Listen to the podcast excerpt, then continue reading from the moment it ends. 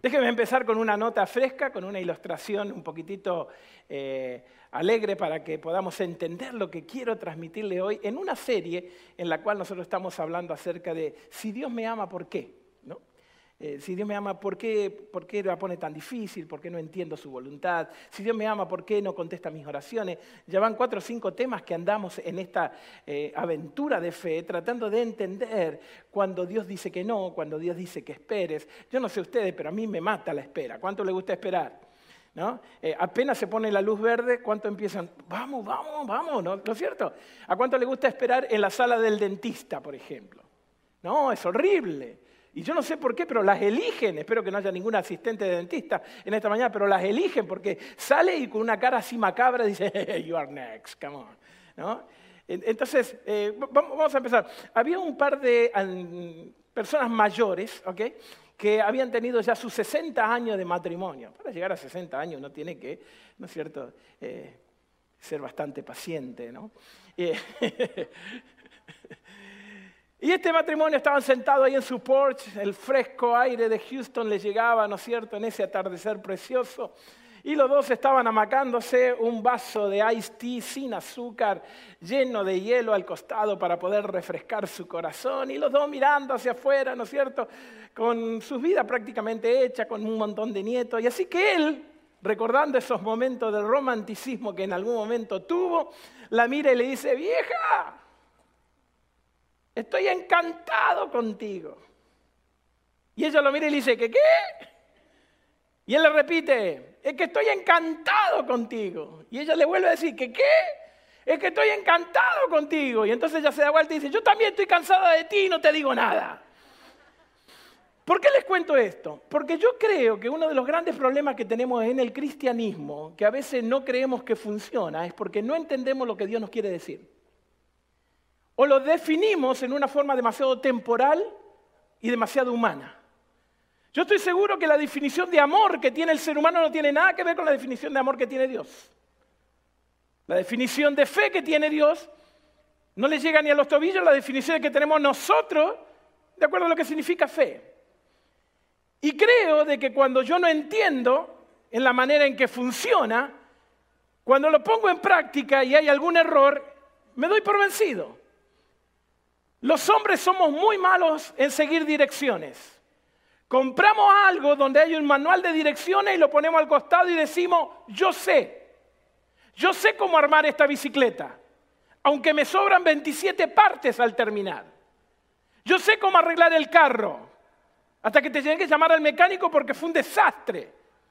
Yo sé tantas cosas que a la hora de que alguien me dirija me molesta. Y yo creo que nos pasa lo mismo con Dios. Dios pone cosas en la Biblia que yo las interpreto a mi manera, que las defino de una forma muy finita, muy temporal. Y si usted me preguntaran cuál es la pregunta, o mejor dicho, la respuesta a la pregunta que puede costar un millón de dólares, es la pregunta de ¿qué es la esperanza?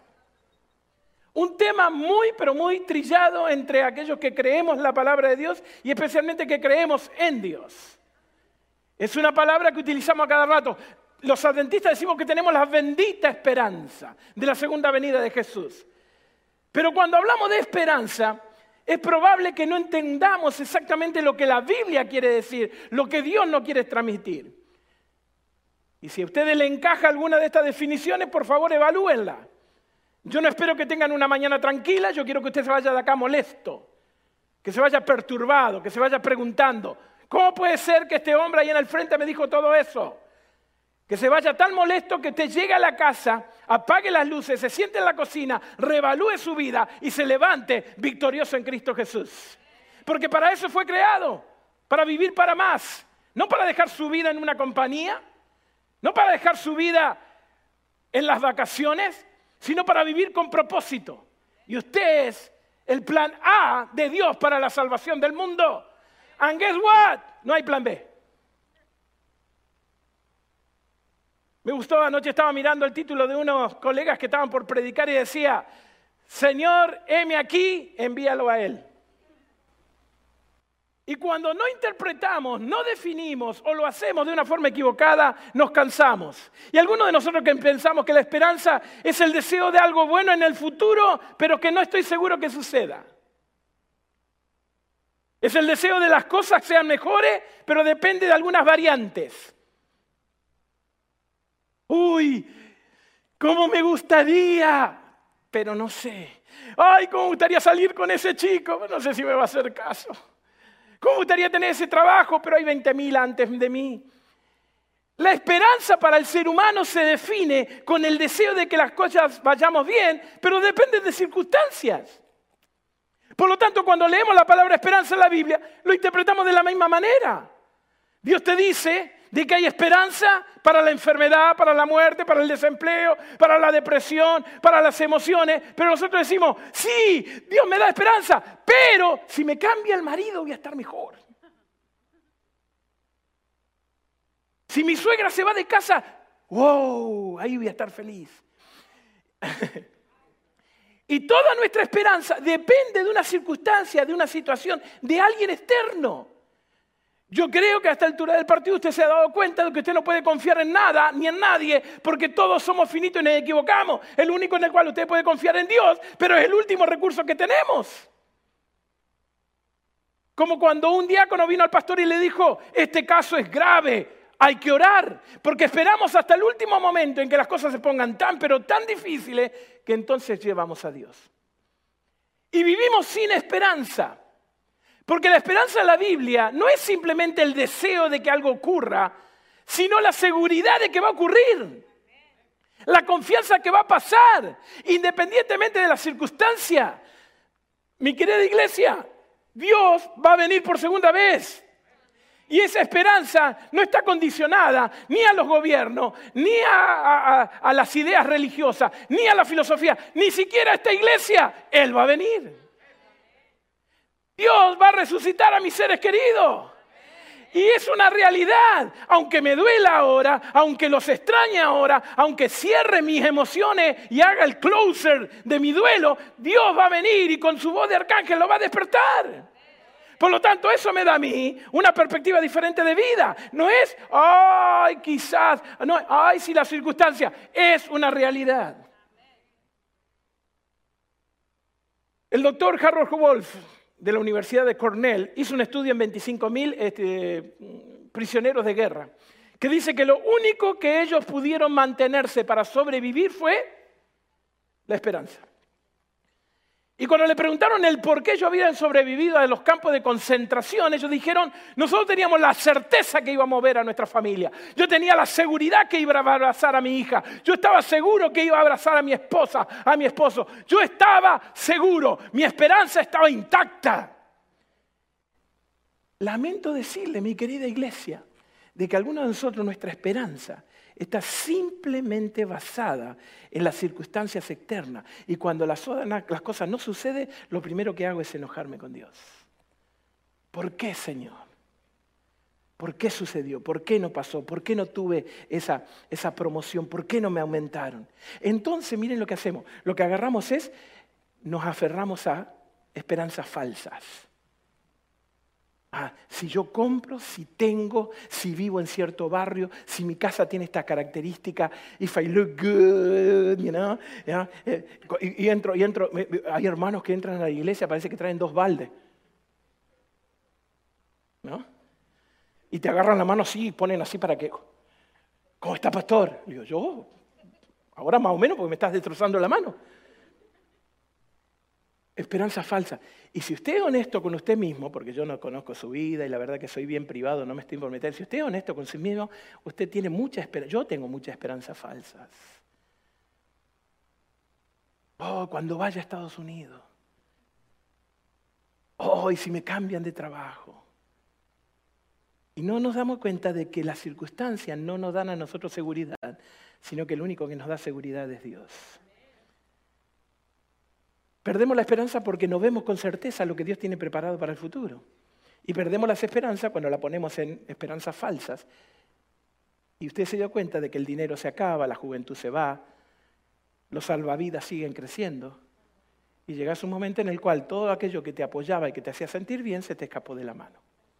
Entonces viene Jeremías capítulo 29. Por favor, busquen ese texto de todo corazón. Jeremías capítulo 29. Póngale el dedo al, versículo 11 y una vez que le ponga el dedo, míreme por favor, míreme aunque sea feo. Jeremías capítulo 29, versículo 11 es un versículo extraordinario en un capítulo desastroso. Es una declaración de Dios superlativa en el medio del desastre.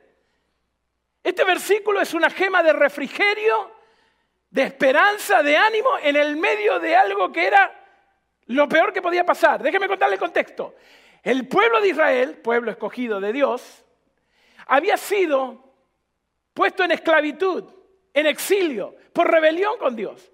Así que habían perdido su identidad, habían perdido su libertad, habían perdido sus impuestos, habían perdido sus casas, habían perdido sus cosechas, habían perdido todo aquello que le hacía un pueblo especial. Inclusive, inclusive habían perdido a su Dios. Aunque Dios siempre estaba, ellos no lo veían, porque las circunstancias eran más fuertes que la de ellos. ¿Le está pasando algo así? ¿Ha perdido un ser querido? ¿Le ha agarrado el COVID y ha tenido que dejar de trabajar? ¿Ha perdido, no es cierto, algún tipo de entrada financiera a la cual usted estaba apoyado? Ha perdido algún amor que lo ha traicionado, sus emociones están todas hechas locas porque no sabe qué va a pasar con este mundo, está preocupado por sus hijos porque a pesar de que estamos vendiéndolo en una educación cristiana, las decisiones que ellos van a tomar van a afectar el resto de su vida y su destino. En el medio de esa rebelión, en el medio del dolor, en el medio de sin futuro, en el medio donde todo se te derrumba, Dios viene y pone esta gema, porque yo sé, dice Dios. Si yo le dijera, yo sé, usted me puede mirar de reojo, levantar la ceja y decir, usted sabe bien poco, quizás nada. Pero cuando Dios dice, yo sé, que es el que sabe lo que pasó, lo que está pasando y lo que va a pasar. Y no depende de lo que usted crea o no lo crea, Él lo sabe. Y no depende de que usted le lleve o no le lleve la punta a Dios, Él lo va a hacer. Entonces Él viene en el medio del caos, en el medio de ese problema, y le dice, porque yo sé los pensamientos, los planes, la esperanza que tengo acerca de vosotros, dice Jehová, pensamiento de paz y no de mal, para darnos el fin que esperáis. Las grandes lecciones en la vida, mi querida familia, se aprenden en los momentos más oscuros. Porque somos unos cabezones. Mira a la persona que está al lado y dile, somos unos cabezones. Eh, eh, hasta que no toquemos fondo, hasta que Dios no nos saque todas esas cosas que nos mantienen en vida, esas cosas a las cuales ponemos nuestra esperanza, usted no va a poder experimentar a Dios. Usted puede venir a la iglesia, usted puede sentarse, pero eso no lo hace confiado en Dios. Si este verano usted va al mar y se tira al agua, no lo hace pez. El estar en el ambiente no lo transforma. Es la experiencia que usted tenga con Dios es lo que lo va a cambiar. Y las mejores lecciones, la más profunda, las que cambian nuestra vida y nuestro corazón, van a pasar en los momentos más oscuros de nuestra vida. Van a pasar en el medio del desierto. Todos queremos la tierra prometida, pero nadie quiere pasar por el desierto. Y le quiero decir que si usted no pasa por el desierto, nunca va a estar listo para la tierra prometida. Por lo tanto, viene la pregunta, ¿por qué, Señor, no tengo esperanza? Porque la definimos mal porque la basamos en circunstancia. Fíjate lo que dice, porque yo sé los pensamientos, yo tengo otra versión, no sé si alguno la tiene, veo, medio poco que abrieron su Biblia, pero una de mis versiones dice, porque yo sé los planes que tengo. Quizás está en el medio de circunstancias adversas, emociones que no se ven la salida, pero Dios sabe lo que Él tiene adelante tuyo. Y alguno dirá, bueno, si Dios tiene los planes y tiene todo cuadrado, ¿qué pasa? No tengo que hacer nada. No, miren lo que dice el versículo 5, escuchen. No tengo que hacer nada para poder recibir esa esperanza y esa fortaleza en el Señor. 29.5 dice lo siguiente, lo vamos a poner ahí en la pantalla para que usted también lo pueda leer. Mientras tanto, versículo 5, ¿eh? Mientras tanto que yo pongo en ustedes los planes, las grandes esperanzas que tengo para ustedes, ¿qué es lo que tienen que hacer? Miren lo que dice, edifiquen casa, habitarla, plantar huertos, comer fruto de ellos. Versículo 6 dice, por favor, vámonos para adelante, casaos, engendrad hijos e hijas, da mujeres a vuestros hijos, da marido a vuestras hijas, para que tengan hijos e hijas, multiplicaos, no disminuyan. Versículo 7 es espectacular. Y procuren la paz de la ciudad a la cual os hice transportar y rogar por que Jehová esté en ella, porque su paz tendréis vuestra paz. ¿Sabes por qué tenemos que vivir en esperanza? Porque hay un montón de familiares suyos que no conocen a Dios. Hay un montón de amigos suyos que van a trabajar que están desesperados. Y están buscando en forma errónea de poder llenar su vida. Y Dios dice, yo sé los planes que tengo para ustedes. Yo sé que le voy a hacer el bien. Yo sé que al final ganamos. Me encanta mirar los partidos de fútbol. Cuando ya terminaron. Porque usted sabe el resultado. Entonces me muevo a ver los goles. Lo demás es aburrido. Y si juega el equipo que a mí me gusta y pierde, no lo miro. Pero si gana, lo miro y grito los goles. Y mi nena me dice, qué charro. Si ya sabía el resultado. No le digo, no es charro. Es alegría de que sabemos que vamos a ganar. ¿Usted leyó el Apocalipsis? Dios gana. Eh, eh, eh, pasó por, ahí, Dios gana. Usted no puede vivir como que Dios no gane.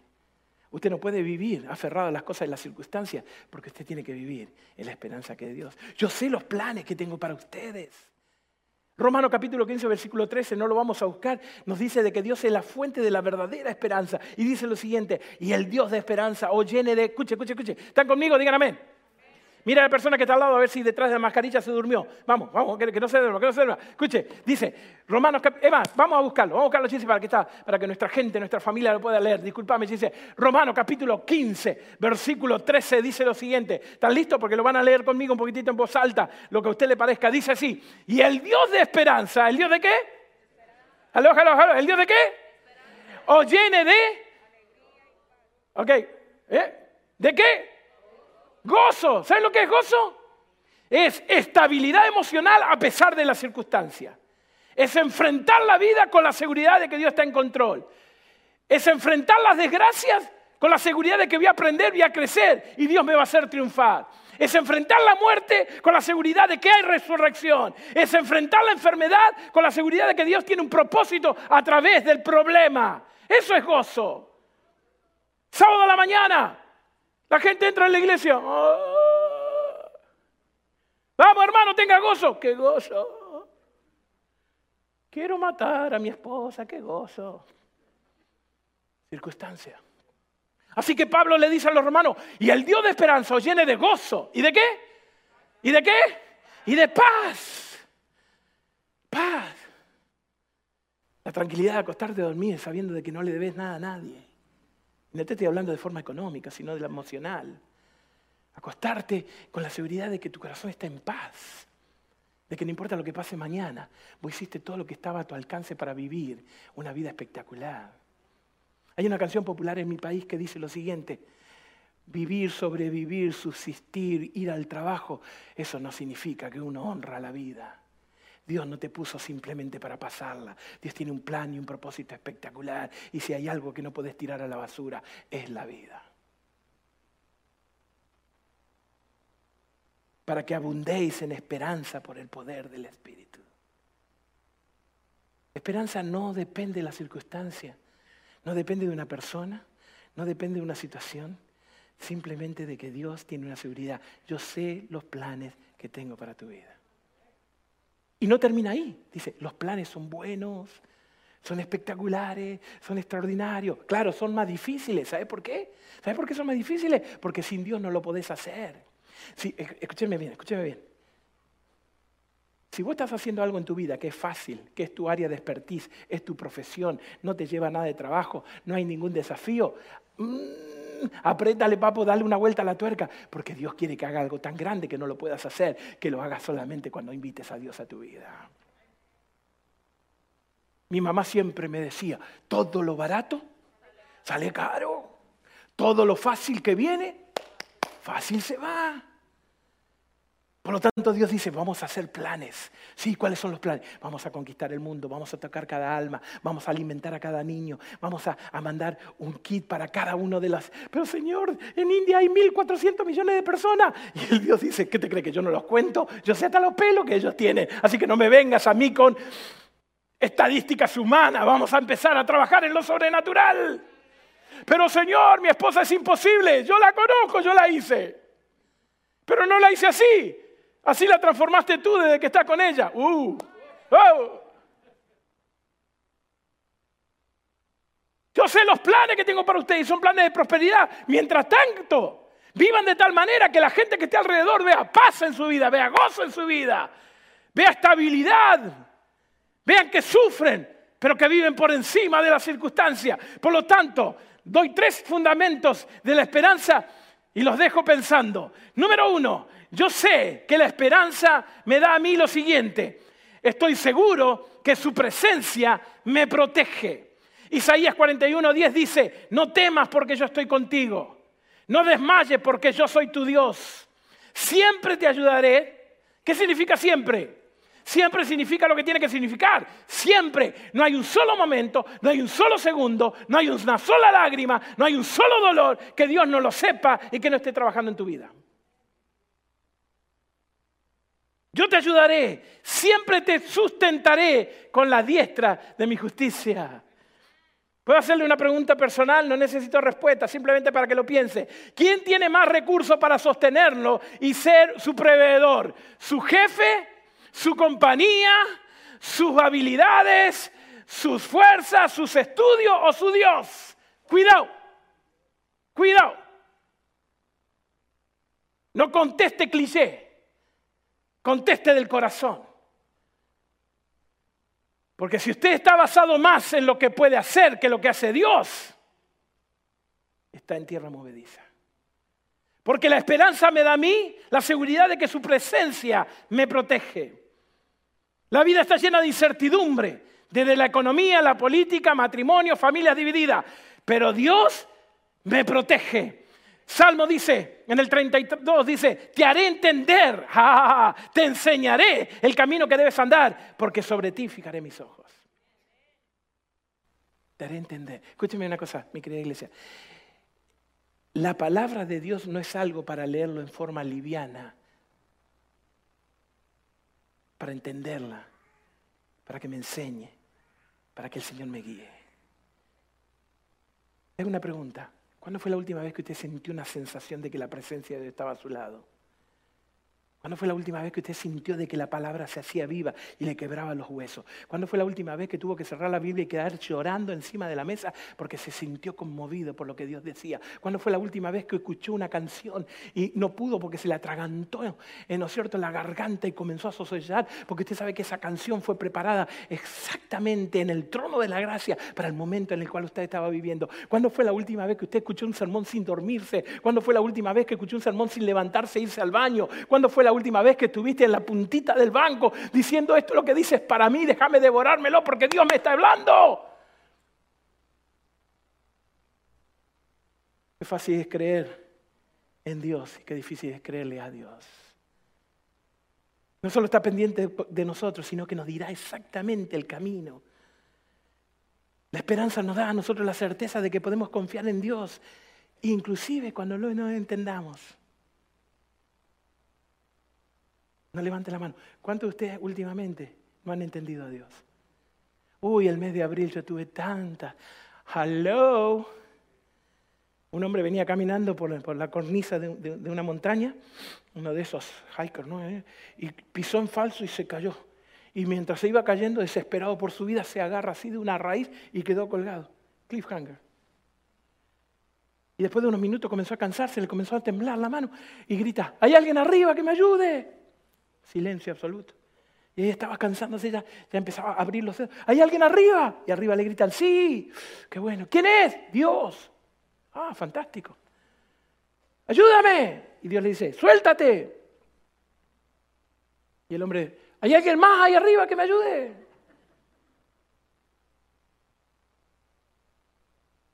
¿Qué es lo que tenés que soltar? ¿Qué es lo que tenés que soltar?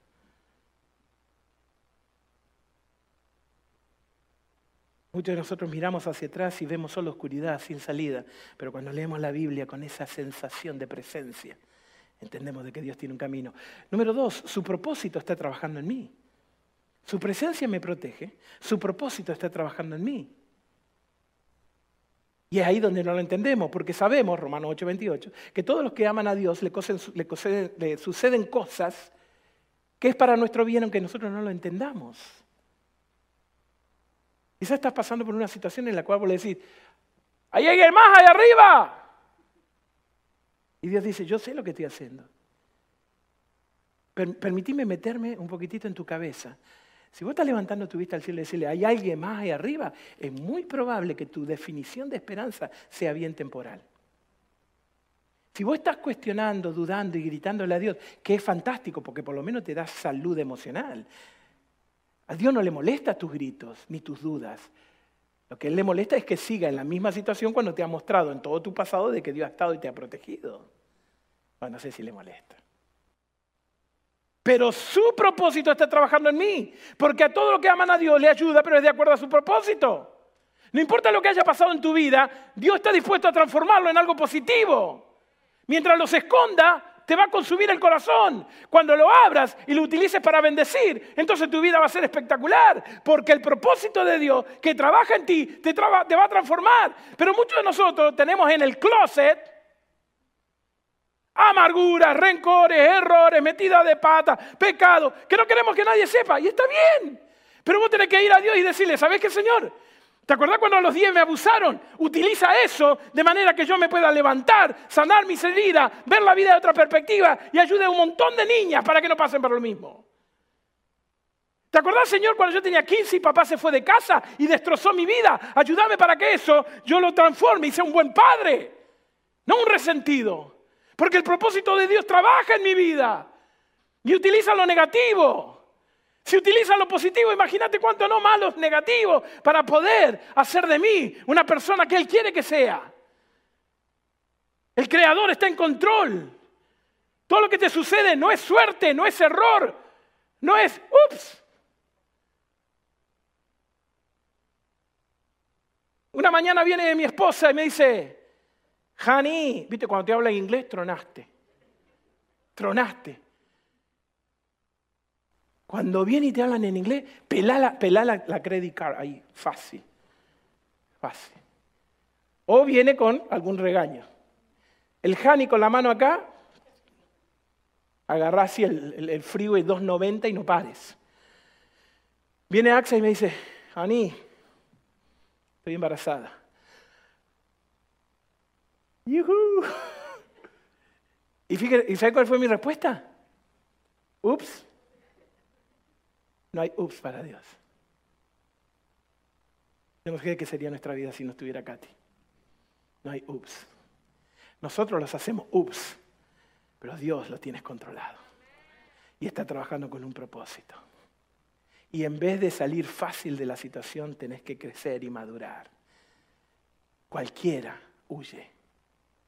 Cualquiera adora en la iglesia, solamente adoran verdaderamente lo que están en el medio del desierto. Su propósito está trabajando en mí, sus promesas son fieles. Jeremías 29, 12. Jeremías 29, ¿tienen el dedito ahí? Lo dejaron en Jeremías. Miren lo que dice 29, 12. Eh, quizás si se me ayuda, quizás lo podemos poner. 29, 12. Sus promesas, sus promesas son fieles. Dice Jeremías capítulo 29, versículo 12.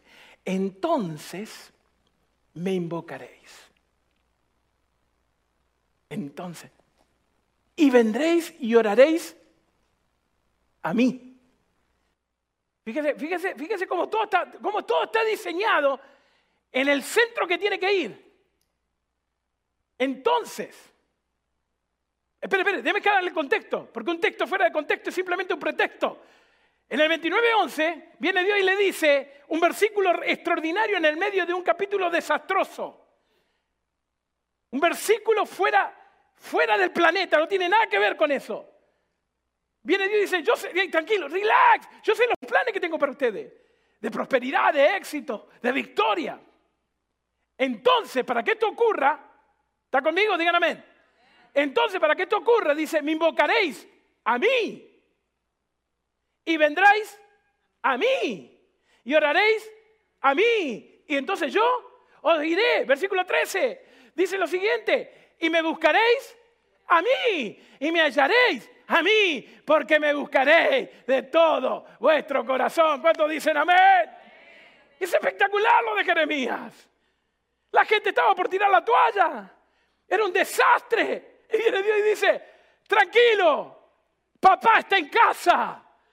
Tranquilo, Dios se ha parado en el medio del caos del ser humano para poder solucionarlo.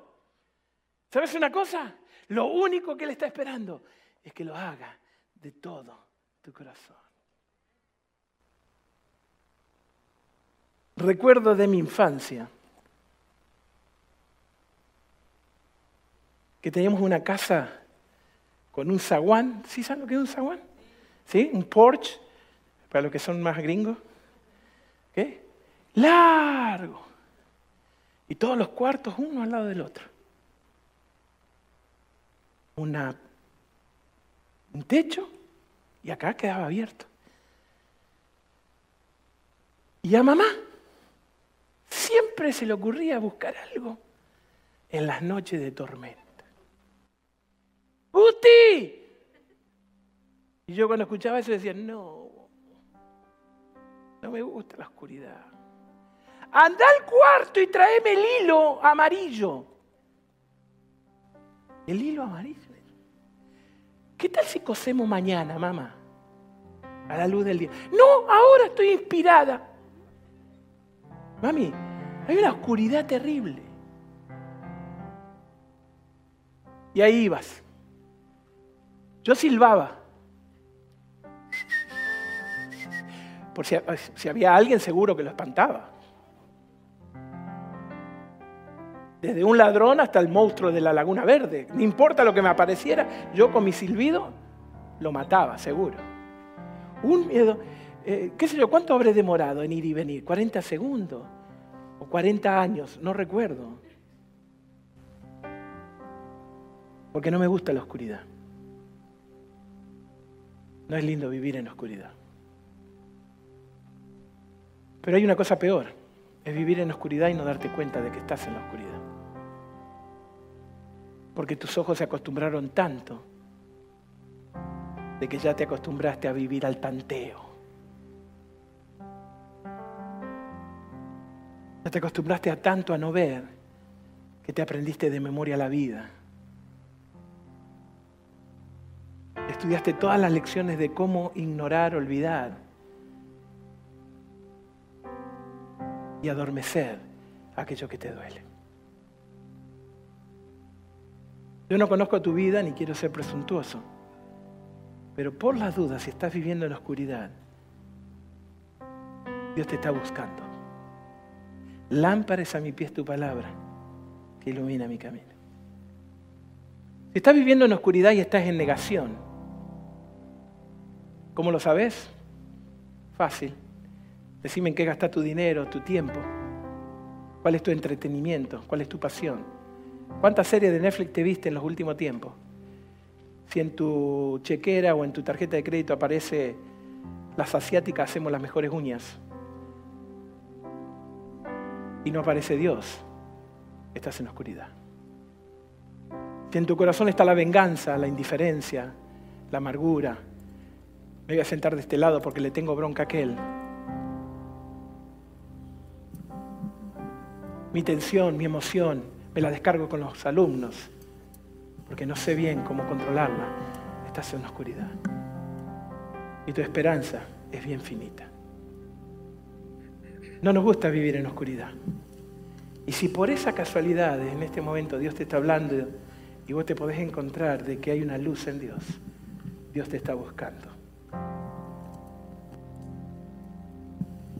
Hace más de dos mil años en la cruz, Dios extendió los brazos y dijo, yo sé los planes que tengo para ustedes. Planes de perdón, de paz, de prosperidad, de gozo, de esperanza. Y cuando uno vive en esa línea de Dios, se reflejan los ojos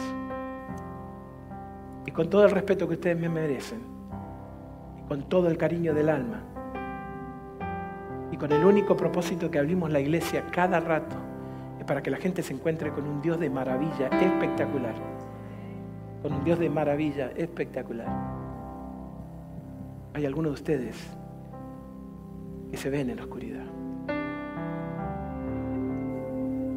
Y algunos de nosotros que lo estamos viendo claro. Para no mirar la oscuridad estamos mirando para otro lado. Y para no acostumbrarme a la oscuridad estoy tratando de prender luces falsas. Hoy el Señor te trajo acá, no por casualidad, no fue, ups. Yo sé, algunos de ustedes, uy, la iglesia No estás acá por casualidad. Estás acá porque Dios quiere hacerte ver. Quieres que vos confíes en ese Dios de maravilla. Te voy a dar unos segundos. Porque hasta acá termina la parte humana. ¿Qué más puedo hacer yo que no pueda hacer Dios en tu corazón? ¿Qué más te puedo decir que lo que no te diga el Espíritu Santo en tu corazón? Ahora depende. Lo único que quiero que pregunte es, ¿y si lo que dijo Gustavo es verdad? Si estoy viviendo en oscuridad y nunca me di cuenta. Y si realmente estoy acá y no veo nada, piénsalo, medítalo, reflexiona, refresca. Señor, que tu Santo Espíritu inunde. Queremos sentir tu presencia en este momento. Inunda este lugar. Que el enemigo, el enemigo huya. Derrama tu poder.